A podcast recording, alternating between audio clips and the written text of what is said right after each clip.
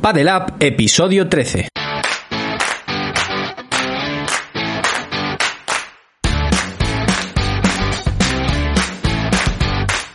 Hola, hola, bienvenidos hoy lunes a un nuevo episodio de Padel Up, el podcast, el programa, el espacio en el que hablamos de toda la actualidad, noticias, entrevistas y consejos del deporte con más crecimiento en España y Latinoamérica. Yo soy Carlos Huélamo y a mi lado se encuentra el gladiador de la pista, Antonio Martín. ¿Qué tal, Antonio?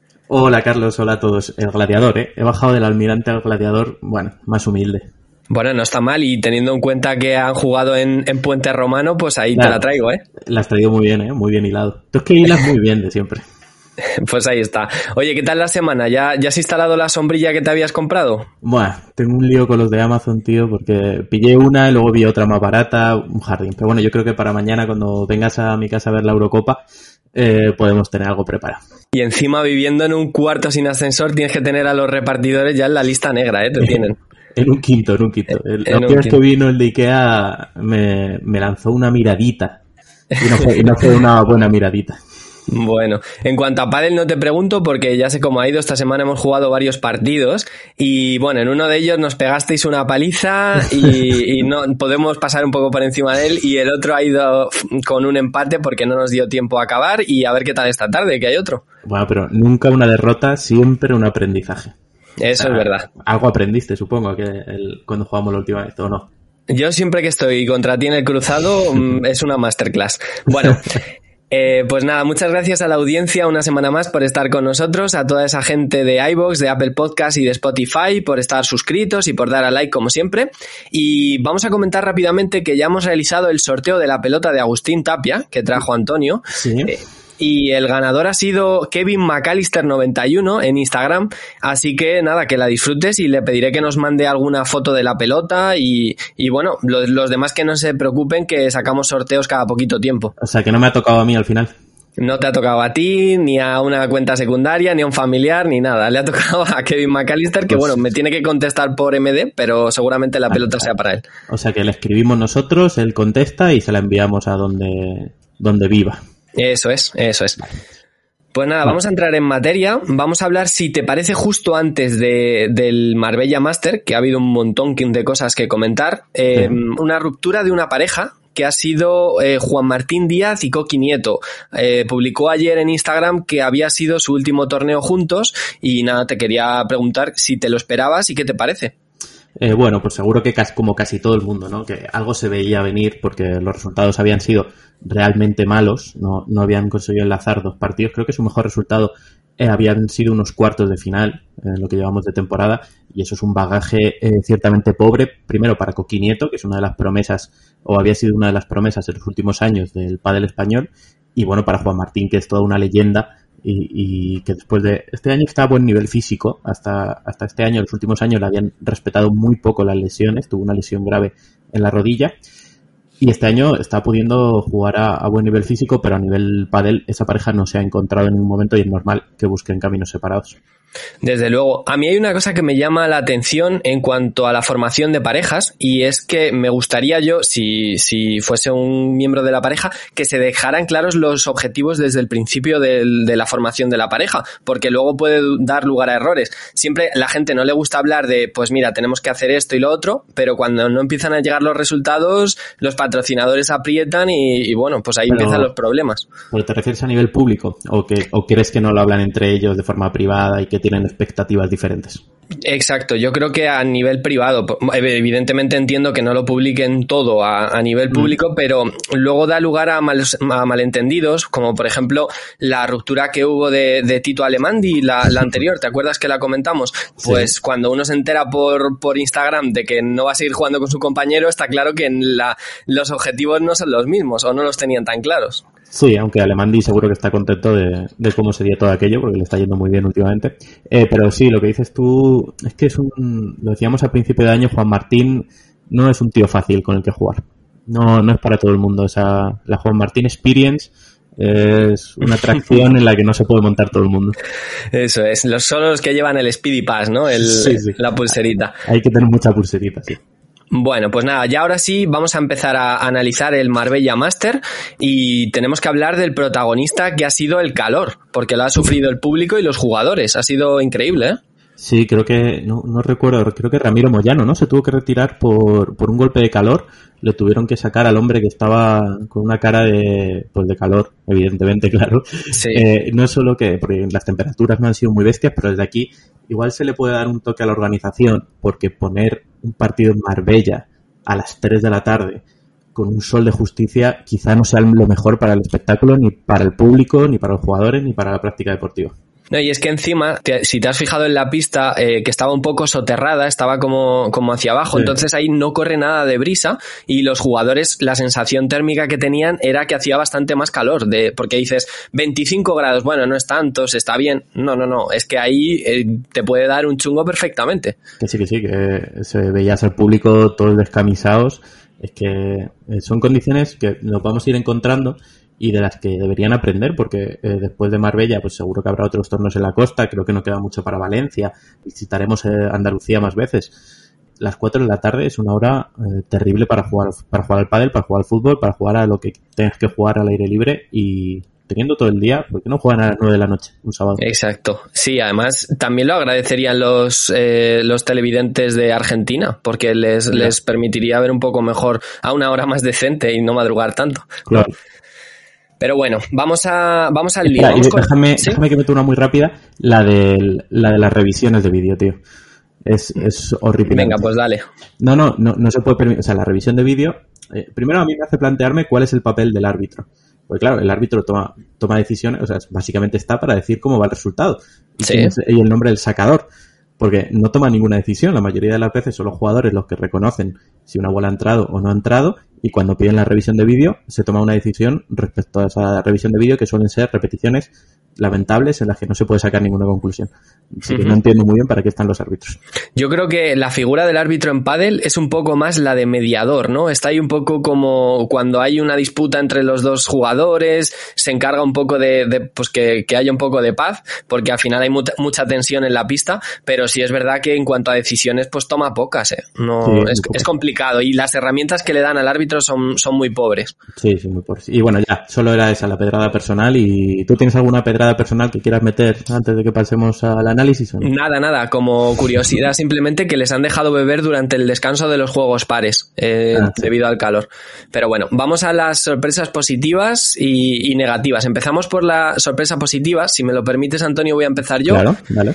En cuanto al cuadro femenino, bueno, cada vez es menos sorpresa, pero me voy a quedar con Aranzazu Osoro y, y Victoria Iglesias. Han hecho un muy buen torneo colándose en semifinales y se están consolidando como pareja que, que se está acostumbrada a llegar al sábado.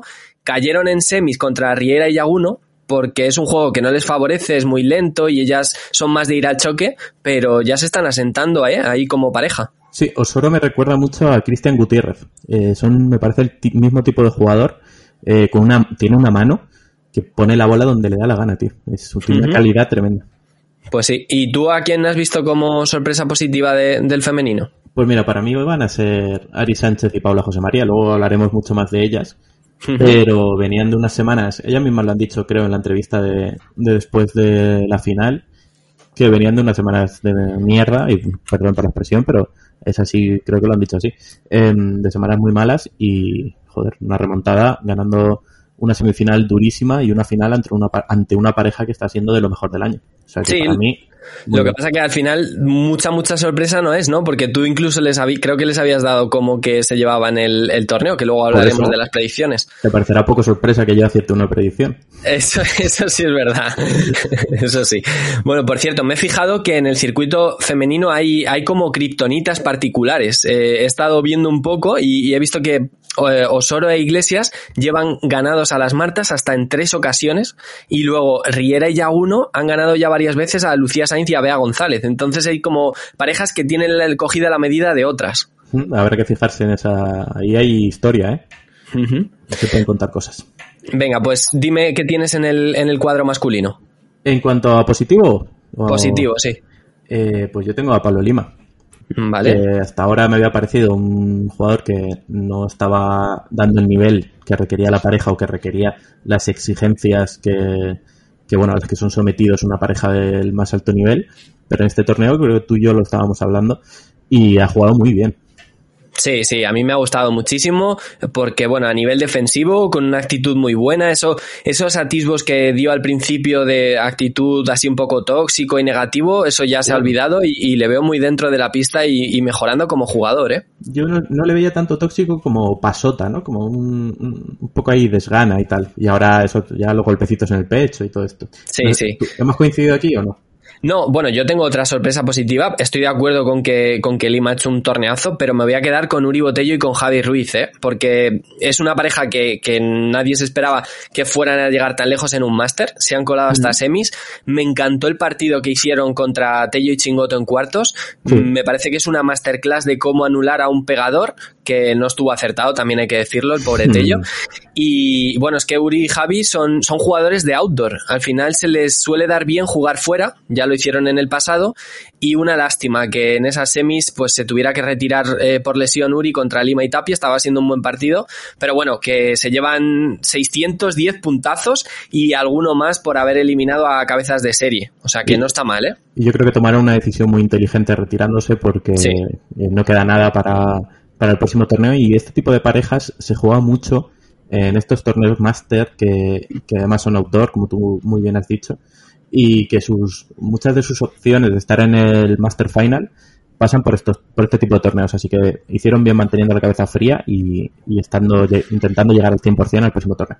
Sí, además Javi Ruiz en, le, pincharon ahí el micro en se lo dijo rápido ¿eh? y se lo dijo rápido y me parece que es un, compañero enorme, es decir, lo primero es la salud del compañero y además también está pensando en la pareja, de decir, vamos a ser listos y a decir la semana que dentro de dos semanas tenemos Valladolid, que también es un máster. Claro. Muy bien. Bueno, pues eh, lo hilo directamente con la decepción, que tengo que hablar de Chingoto y Tello y más concretamente de Tello. Vamos, ha sido un partido muy flojo en el que las condiciones estaban para él porque hemos visto que es ha sido una pista muy, muy, muy rápida por el calor y los remates se le han quedado cortos y fallos que no eran tan habituales. Así que va a tener que subir el nivel para Valladolid si quieren hacer algo, ¿eh? porque está el nivel muy alto. Sí, el de ellos no, precisamente. No, el, del resto del circuito, digo. ah, sí, eso sí. Eso sí, pero ya van muchas, ¿no? Ah, ¿Ya has perdido la fe o sigues con el, con el carnet de, de miembro del club de fans? A ver, como te digo yo siempre, a mí me gusta mucho la, la pareja Chingotitello por lo que han hecho, por lo que representan, por bueno, pues por la unión que tienen, pero es verdad que el, nivel que tienen es muy bajito y, necesitan ofrecer mucho más. Y Chingoto, de hecho, no me pareció que hiciera mal partido, estaba muy rápido defendiendo, aunque bueno, en ese partido concreto en el que les eliminaron, tengo que decir que el Uri Botello, la víbora que estaba tirándole a, Chingoto fue brutal. Sí, Lo, lo, frío, sí, sí. Pero bueno, ¿y tú qué tienes? Yo tengo, no, mm, en, el cuadro masculino yo voy a decir a, a Lamperti y a Coello. cierto. Porque venían, ¿te acuerdas que me lo contabas tú la semana pasada de ganar en, en este fit El de, goal de Estocolmo, sí. Eso es, venían de ganar ante parejas además que no, no es que fueran parejas de tercera línea precisamente, ¿no? Eran, la final estuvo bien, parejas competidas, eh, Campañolo, Bergamini, jugadores de, del más alto nivel y yo pensaba que eso les podía servir como impulso para hacerlo bien aquí, que además ellos son pegadores, tú, como hemos hablado aquí muchas veces, y tú mismo lo has dicho muy bien, que la pista se prestaba a ello, ¿no? Bueno, lo hemos visto que, que las salidas de por 3 y por 6 han sido lo más habitual. Sí. Y han perdido muy pronto, no, no han hecho un buen papel en este torneo y yo me siguen dejando muchas dudas después de un arranque de año que fue muy bueno y van cuesta abajo. Mm, pues sí, habrá que, habrá que tenerlos en cuenta y, esperemos que vuelvan a recuperar el nivel inicial, aunque no sea el de colarse en las finales o semis, pero bueno, por lo menos verle los viernes de Lamperti tienen que volver. Eso es, eso es. Hace mucho que no sale un viernes Lamperti. Sale los jueves y luego está de resaca todo el fin de semana. bueno, pues nada, remata ya con la decepción femenina si quieres. Venga, pero no, no la voy a personificar. La, mi decepción va a ser la poca competitividad en la final. Yo pensaba que iba a ser una final eh, pues de estas clásicas de desgaste, tres sets, una, una cosa así muy, muy disputadísima y bueno, un 6-2, 6-3 no me parece un resultado disputado. No, no lo ha sido y, bueno, ahora lo desgranamos si quieres cuando empecemos a hablar del análisis de las finales, Pero bueno, mm, mejor lo dejamos ahora para, para lo siguiente. Sí, lo hablamos luego, lo hablamos luego. Yo, como decepción, a las Martas las pobres es que no, no las voy a mencionar, porque ya pues llevan, llevan unos, una serie de resultados que no están rindiendo como se esperaba. Y sí te diré que creo que es una pareja que tiene fecha de caducidad. ¿eh? No me extrañaría que se rompiese ahora en verano, la verdad. Habrá que ver. Lo malo es que no tienen muchas alternativas, porque en el cuadro femenino no ha habido, no ha habido muchas rupturas de pareja, entonces, ¿con quién, con quién juegas? Ya, tendría que ser alguien muy joven y, es verdad que te estarías arriesgando mucho porque no tendría puntos. Claro, Bueno, y también no es una decepción, pero me ha dado pena que Delphi se tuvo que retirar por molestias musculares. Entonces cayeron ahí en cuartos contra Gemma y contra Ale. Y bueno, te iba a decir, es que ha sido un torneo con muchas lesiones y parejas que se han retirado, ¿no? Entre lo que decías tú de Moyano, eh, Delphi, eh, también Uri Botello, ha sido, ha sido, la enfermería está llena ahora mismo. Bueno, se, va notando el desgaste, ¿no? Físico de, un circuito que no, no para, es muy, tiene muchas paradas. la semana anterior estábamos en Cantabria, hemos cruzado todo el país. Eh, bueno, no es fácil mantener un, un ritmo un ritmo de partido tan exigente. Y veremos, veremos más casos. También eh, Vela. Sí. No, lo he mencionado, que va a estar un mes fuera, a ver si llega a Valladolid. Mucho, mucho de la enfermería, como tú dices, está llena. Mucho trabajo para el físico. Bueno, a Valladolid yo creo que no llega, ¿eh? A Valencia, como mucho, estaría ahí apurando. pero decía, bueno. Decía Vinerone que, que estaba intentando llegar a Valladolid. Bueno, veremos. Madre mía, pues si lo consigues es un hito, ¿eh? Bueno, eh, pasamos al análisis de las finales y vamos a empezar por la final femenina, que ha sido la más temprana de la mañana, y las ganadoras han sido, ah, como hemos dicho, Ari Magic Sánchez y Dinamita José María. Se lo han llevado en un 6-2-6-3 contra Virginia Riera y Pati Yaguno. Pues eso, ah, dime tú qué es lo que has visto y te voy comentando yo. Pues una final que no ha tenido mucho, ¿no? Yo creo que el ritmo de bola que han tenido o que son capaces de sostener o que han sido capaces de sostener porque no lo venían haciendo en los últimos torneos eh, Paula y Ari eh, ha sido difícil para una pareja, Patti y Virginia Riera, que necesitan un ritmo de bola mucho más lento, eh, necesitan unos puntos mucho más trabajados, llevar, llevar el juego por mucho globo, mucho, mucha salida de pared y claro, Paula José María ha roto todo eso a, a estacazo limpio.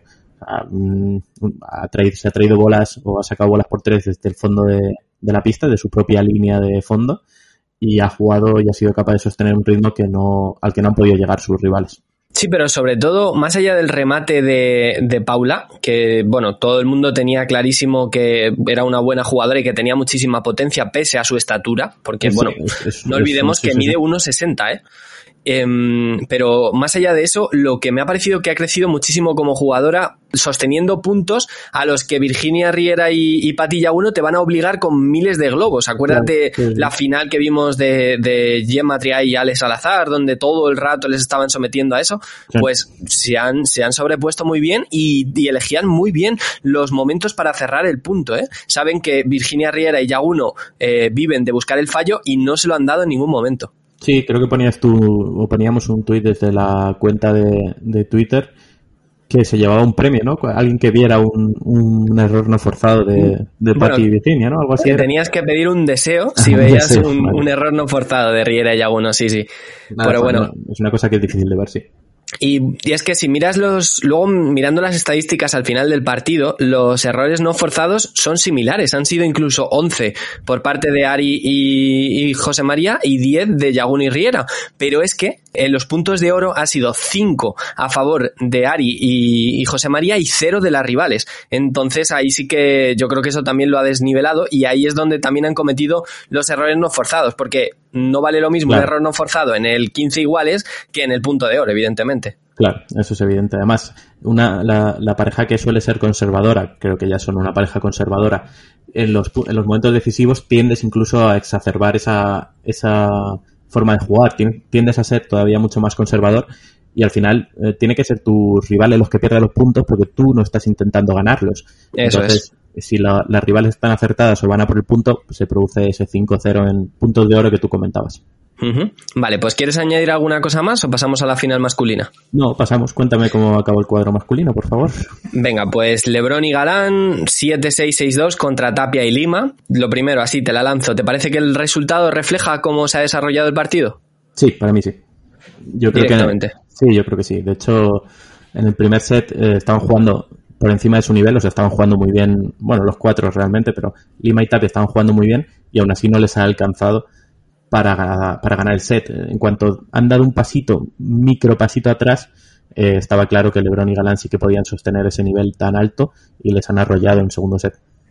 Sí, pero es verdad que no olvidemos que en el primer set han tenido un 5-4 a favor con saque para ganar y lo de siempre. O sea, estos tíos te tienes que asegurar de que no respiran eh, porque les das una uña y te cogen el, brazo entero. Vamos. Eh, si desaprovechas eso contra LeBron y Galán con estas condiciones de calor, una pista rapidísima y demás, es que no puedes desperdiciar nada.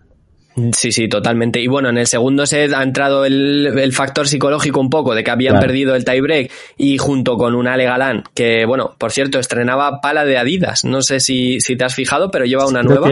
es, una, es la misma pala, pero le han cambiado los colores y le han hecho una Master Limited Edition o algo así se llama. Eh, en plan, supongo jugar con ella este torneo y el próximo. Bueno, pues no sé lo que le han hecho a la pala, pero se las traía, las sacaba, ha hecho, ha hecho maravillas. Hay una recuperación de bote pronto a un, a un remate que te he comentado de Agustín Tapia para, bueno, él, Agus la iba a sacar por cuatro porque volvía de la pared y es que es escandaloso, como la, a, bote pronto, como la recupera Galán, increíble. Sí, es que, mira, ese punto ha sido una buena definición porque hace eso Tapia que llega eh, después de, que le rematen, eh, Galán se la devuelve y el punto acaba, acaban ganándolo Lima y Tapia con una salida de pared lateral. Sí, increíble. Contra pared lateral de, Lima. O sea, lo que tenían que hacer para ganar un punto era, era casi heroico. Entonces, eh, llegado ese momento, cuando dejas de hacer heroicidades y empiezas a ser un poco más humano, los que están con la capa puesta durante todo el partido, pues se te llevan por delante. Está claro, está claro. Para mí es el punto del torneo ese, ¿eh? Ha sido... Casi de la temporada, ¿eh? casi te diría. Pues sí, lo, hemos retuiteado en, en, Twitter, por si le queréis echar ahí un vistacito. ¿Cómo es la cuenta de Twitter? Recuérdamelo. Es arroba padel barra baja net. Vale. ¿Vale? Y bueno, nada, te quería hacer una pregunta totalmente sesgada después de decir esto. ¿Quién crees que es el jugador que tiene más reflejos del circuito actualmente? El jugador con más reflejos. Mm, eh, Coello me gustó mucho en ese aspecto a principio de temporada, pero pero yo creo que LeBron es difícil de superar ¿eh? en ese aspecto. ¿Por qué? ¿Me vas a decir Galán o qué? Yo creo que Galán, ¿eh? O sea, ha habido, pero no solo por esa jugada que, que al final yo creo que más que reflejos ahí es intuición, porque la coge muy bien a bote pronto, pero es que yo le veo a veces cómo, cómo mueve la pala y, cómo reacciona y me parece que, es increíble. Sí, sí, con lo que pesan esas palas, además. Eh, las mueven a una velocidad que no, no es fácil. ¿eh? Totalmente. Bueno, como dato final para rematar la, mm, esta final masculina, decirte que ha habido 16 remates de Galán y Lebrón y 21 eh, perdón, que de 16, de 16 remates, 21 han acabado en punto. O sea, de 21, 16 han acabado en punto. Exacto, que me he liado. Entonces, eh, me parece que una efectividad altísima, ¿no? Sí, lo hemos visto durante todo el torneo, ¿no? A mí me parece que la pista estaba demasiado rápida. Tú me decías que es igual para todos y evidentemente es igual para todos, pero las características de los jugadores no, no son iguales. Entonces, lo hemos visto muy bien eh, y luego te lo luego te lo desarrollaré un poco más en la semifinal que jugaron LeBron y Galán contra Paquito y contra Dineno. Eh, lo hemos visto que las diferencias entre un jugador que es natural, un pegador natural y un jugador que no lo es, son abrumadoras cuando la pista está en estas condiciones. Ya, pero es que el problema de Galán y Lebron es que los dos son pegadores desde, el, desde el drive, desde el revés, entonces no te dejan mucha opción ahí, ¿eh? Por eso te digo que eh, para ellos una pista así es como el patio del recreo. Disneyland París, correcto. Pues nada, vamos al, al MVP. ¿Quién es el mejor jugador de, de, todo el torneo, masculino y femenino? Dispara. Eh, para mí la mejor jugadora del torneo ha sido Paula José María sin discusión, y creo que no hace falta ni añadir nada más porque vamos a coincidir. Totalmente. Y el mejor jugador para mí ha sido Paquito Navarro. ¿Pones a Paquito Navarro por delante de Galán en este torneo? Sí, para mí sí, porque eh, Galán juega con un compañero y Paquito juega con medio compañero. Porque, eh, ¿crees que Dinero ha jugado mal? Eh, sí, sí, sí. Yo no, no comparto ahí. Yo creo que Dinero no, tampoco ha estado tan mal. Es verdad que no ha sido su mejor torneo, pero sí que le veo que está mejorando incluso en el, en el remate, que veo que va teniendo más potencia. Y bueno, en las semifinales, ahora si quieres, eh, querías hablar de ellas y, y eh, un poco más. Le voy a dar otro premio a Dinero que no es el de mejor jugador. Vale. vale, pues nada, voy yo con el, bueno, el masculino, ya lo digo, ha sido galán, eh, ha sido un, un, torneazo que todos los partidos que he podido ver desde cuartos me parece que todas las acciones que hace son impecables, las recuperaciones, las contras de pared, es que eh, poco más que añadir, vamos. y, y, como el que más me ha decepcionado, el MDP, voy a poner a Tello. Vamos, eh, ya no, no estoy siendo duro. Es un, un, jugador que espero mucho más de él y que está muy lejos del nivel del año pasado. Entonces, solo, solo espero que vuelva y, y, ya está. Vale. Bueno, yo ahí tengo a Dinero, como vale. he adelantado antes. Y, y, para mí coincide, o sea, es como que es un efecto directo, ¿no? O sea, Paquito es el MVP porque me parece que para la pareja es el jugador más valioso para su pareja. O sea, el jugador que más cambiaría la pareja si le quitas y pones a otro, aunque tuviera un nivel similar. Vale, y, pero... Dime. Sí, no, digo, ya que, ya que sacas eso al, a la palestra, eh, entonces tú crees que no funciona la pareja de, de Navarro y de Dineno? Es decir, no, ¿la cambiarías? No. Sí, si yo fuera Paquito Navarro estaría sondeando el mercado como si fuera Monchi a ver, a ver qué, qué, se puede encontrar. Por más que no hay mucha cosa, pero el, en la semifinal eh, lo podías ver. Eh, Paquito eh, intenta abarcar muchísima pista porque sabe que los rivales le van a buscar a, a Dineno por arriba, que es un punto muy, muy débil para él. No uh -huh. solo que le pegue mal, es que no tiene esa tendencia natural, entonces no busca pegarle. Y cuando lo intenta, no le acaba de salir. Entonces Paquito le intenta proteger muchísimo, pero muchísimo, y está jugando a un nivel muy alto y falla algunas bolas porque está tan desplazado y es una bola tan arriesgada que sabe que tiene que jugársela porque si los rivales la cogen, todo su lado de la pista está descubierto. Entonces, eh, falla muchas bolas por eso, por ese intento de cubrir tanto a su compañero. Para mí, Galán tiene a Lebron, que no vamos a decir nada, pero si no es el segundo mejor jugador del mundo, es el primero, está uh -huh. en, en, disputa. No, y en el drive yo, yo pienso que Lebron es el mejor, vamos. Por eso tiene a su lado a un, compañero de altísimo nivel, no solo a nivel teórico, sino que lo demuestra. Entonces, eh, tiene como esa libertad y yo siempre lo digo, jugar con alguien bueno te da muchas más facilidades y Paquito Navarro no confía en Dineno y por eso lo intenta proteger tanto y tienen dificultades en la pareja. Pero yo creo que no es que no confíe en Dineno, ¿eh? Yo, yo pienso, de hecho, que al principio, bueno, para empezar, han ido de menos a más, porque los sí, dos primeros torneos de la temporada es que ni siquiera estaban llegando a, a, semifinales ni a cuartos. Esto se ha convertido un poco en el clásico, porque ya estamos viendo bastantes partidos de Lebron y Galán contra Dineno uh -huh. y Navarro, y, y, es un partido muy bonito de ver, además. Eh, pero bueno, yo creo que Dineno todavía puede crecer mucho más como jugador. Pues que lo haga rápido, porque si no, igual no le dan la oportunidad. Vale, pues venga, va. Bueno, el MVP femenino voy a dejar a, a Gemma Triay rápidamente. Sí, yo coincido contigo. Sí, ha estado flojita, vamos, es, es una jugadora que tiene muchísima potencia, pero ha faltado control y esta pareja se, se ha formado para dominar la escena y de momento no lo están consiguiendo. Sí. Aunque bueno, es verdad, lo dicho, que el circuito femenino ha subido mucho el nivel, que han salido parejas que no, que nadie se esperaba, pero se le tiene que exigir un poquito más a Yema. Sí, yo creo que además está como con mucha ansiedad en la pista, como con ganas de entrar puntos, de cerrar, de, de cruzarse en la red y tal, y eso le está haciendo jugar con demasiada ansiedad y elegir mal los momentos en los que hacerlo. Uh -huh. Y eso okay. le está costando a la pareja. Ya solo eso, perdón. Ya pasamos a, a otra cosa, me parece, ¿no?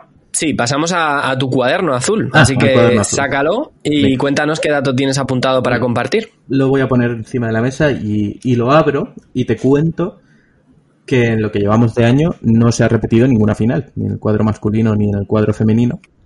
Pero es que en el cuadro femenino llevamos nueve finales consecutivas sin que se repita el último partido, el partido por el, por el campeonato.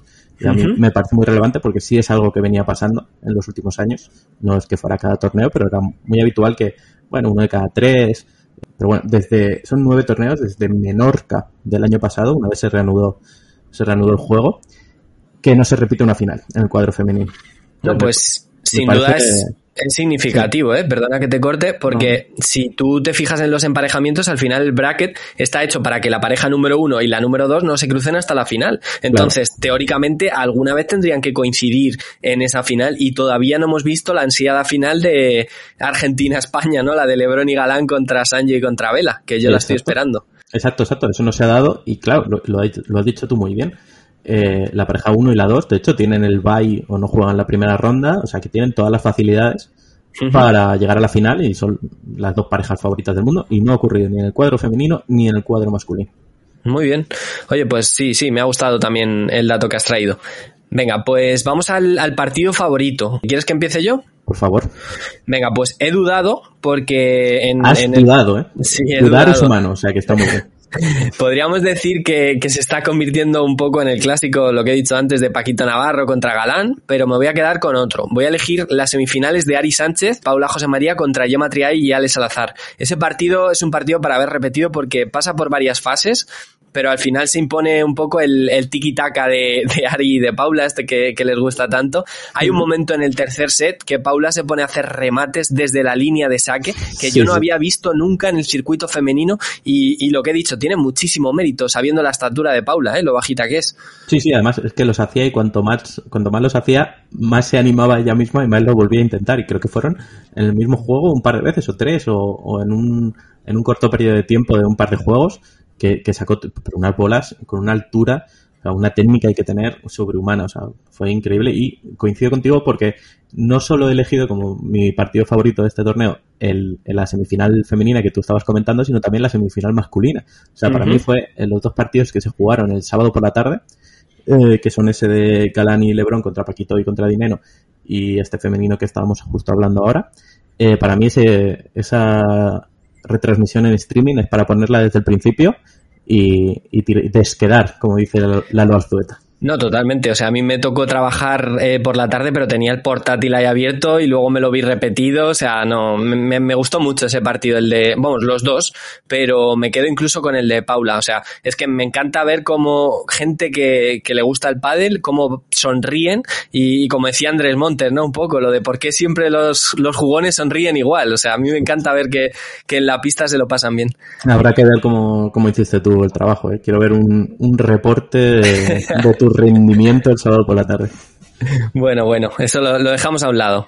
Vale, déjame, porque antes de que, bueno, no sé si querías pasar a otra cosa, creo que hay que repasar las predicciones, porque Sí. eh, hay que repasarlas, ya sabes tú que hay que Bueno, la- las podemos, las podemos saltar, ¿eh? No, No, la, pasa va- nada. la vamos a repasar, pero primero vamos a comentar otra cosa. Tengo, tengo una pregunta para ti, que la llevo, la llevo pensando también unos días, ¿sabes? Que yo soy muy de pensar cosas Sí, y muy de preguntas. y muy de preguntas. Entonces, eh, yo he dado por descontado que tú crees que Paquito Navarro, Galán y Lebrón son los tres mejores jugadores del mundo ahora mismo, ¿vale? Yo eso lo he dado por descontado. Y entonces yo te pregunto ahora, ¿quién es el número 4? Y, y te doy tres opciones, ¿vale? Para Vale. no hacerte pensar mucho. Tenemos a Stupa, a Tapia o a Sancho Gutiérrez. ¿Quién es para ti el cuarto mejor jugador del mundo? Mm, Vale. Mm, pero independientemente, ¿no? Mm, Nada, Tengo que ah, coger uno y ya está. Sin importar nada más, eh, por talento individual. Vale, me has dicho Tapia, Stupa y, Y Sancho Gutiérrez. Y Sancho Gutiérrez. Mira, Sancho no lo voy a. Es un jugador que me parece muy bueno técnicamente, pero no lo voy a coger por el, por el carácter que tiene, que me parece que, que le falta un poco esa garra, ¿no? En la pista. Le falta mala leche. Le falta un poquito de mala leche. Y luego eh, tenemos a Tapia y Stupa, que me parecen dos auténticas bestias, pero me voy a quedar con Stupa. Mm, Con Stupa, ¿eh? Sí, es un rayo y, y bueno, mm, ha cre- lo mismo, ha crecido muchísimo como jugador, es joven, eh, tuvimos aquí a Carlos Pozzoni, nos, nos, está con- nos, nos contó cómo trabaja a diario y, y que trabaja para ser el número uno. No sé si lo va a conseguir, pero desde luego está en el buen camino. ¿eh? Recuerdo que yo dije hace unas semanas que para mí era el en, en ese momento era el número uno del mundo y no, no vi tu mirada porque no estamos en la misma habitación, pero sentí que me mirabas raro. Pero a ver, igual te flipaste diciendo el número uno, ¿eh? Yo estoy diciendo el número cuatro. Bueno, pero el primero de los mortales. Yo creo Vale, que vale. se sobreentiende. Pues bien, bien, me gusta. Ya sabes que me gusta que traigas estos debates aquí a la, a la palestra. Vale, y pues mm, una cosa que no tiene debate, eh, y mira cómo lo he hilado de bien, son las predicciones. Eh, las voy a repasar, si te parece bien, porque creo que ha habido un vuelco en la clasificación. A ver, Eh, venga, dispara. Tú eh, te equivocaste gravemente la semana pasada cuando dijiste que Chingoto y Tello iban a ganar el cuadro masculino y que Lucía Sainz y Bea González se iban a hacer con el título femenino. No, no podías estar más errado y así, así se va a demostrar en la clasificación porque ha habido un vuelco, como te decía, ya que yo he acertado que Ari Sánchez y Paula José María se iban a llevar el cuadro femenino y bueno, pues esto es lo que importa realmente. Entonces, la clasificación, si me dejas repasarla, la tengo aquí al otro lado del cuaderno, Sí. es que yo me pongo por delante con cuatro puntos frente a los tres y medio tuyos. Recordamos siempre que ese medio punto se debe a mi, a, que soy una persona bellísima y que te lo regalé, pues no sé por qué. No te preocupes, todavía queda mucha temporada y es verdad que esta semana pues no me ha ido muy bien. Dije que iba que se iban a notar los pegadores, pero claro, no me imaginaba que Ale Galán y que Paula José María se iban a convertir de repente en John Isner, porque madre mía, vaya remates. Entonces, bueno, pues ya veremos y, atento a Valladolid, ¿eh? que igual te, te adelanto por la izquierda. Como ventaja. Muy bien, pues nada, muchas gracias por haber llegado a esta parte del episodio. Vamos a intentar a ver si podemos traer una entrevista para la semana que viene, a ver si engañamos a alguien. Vale. Y, nada, aprovechamos este momento para deciros que si os ha gustado, que le deis al, botón de suscribirse y a like para que podamos seguir haciendo Padelab, para que sigamos haciendo que esta comunidad crezca. Así que nada, ¿quieres añadir alguna cosa, Antonio? Nada, que es gratis y ya está que le den, suscribiros por favor, que vivimos de esto. pues nada, esto ha sido todo hasta la semana que viene. Nos despedimos. Un saludo de Antonio Martín y servidor Carlos Huélamo y esto ha sido Padelab. Adiós, adiós. Adiós, un abrazo a todos.